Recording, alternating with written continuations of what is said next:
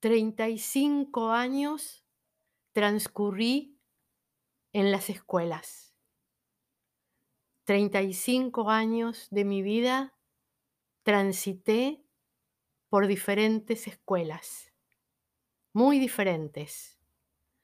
pero siempre con una constante. Siempre me tocaron escuelas en general de comunidades pobres, de las márgenes, comunidades necesitadas de amor, comunidades de gente humilde. Y ahí siempre me afinqué en ese tipo de escuelas.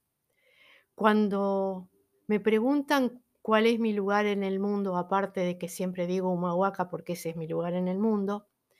pero también todas las escuelas donde me tocó trabajar, donde me tocó transitar, pasar tantas horas de mi vida, esas escuelas también fueron mi lugar en el mundo. En cada una de esas escuelas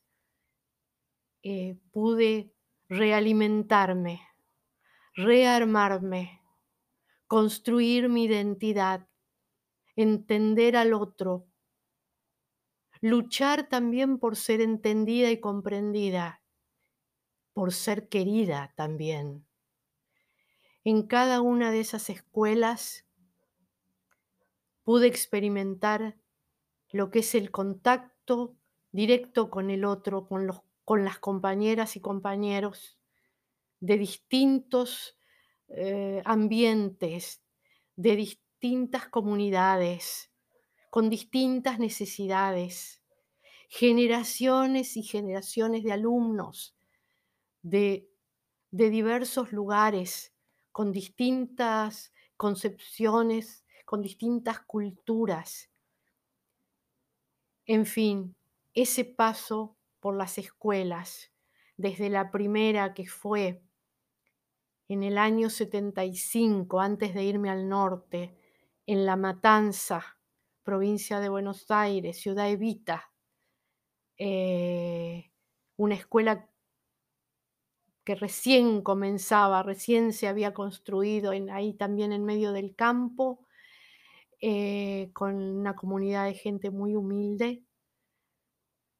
hasta la última escuela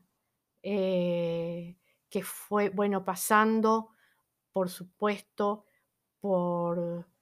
por todas las escuelas en Humahuaca, em, luego por en, La Boca,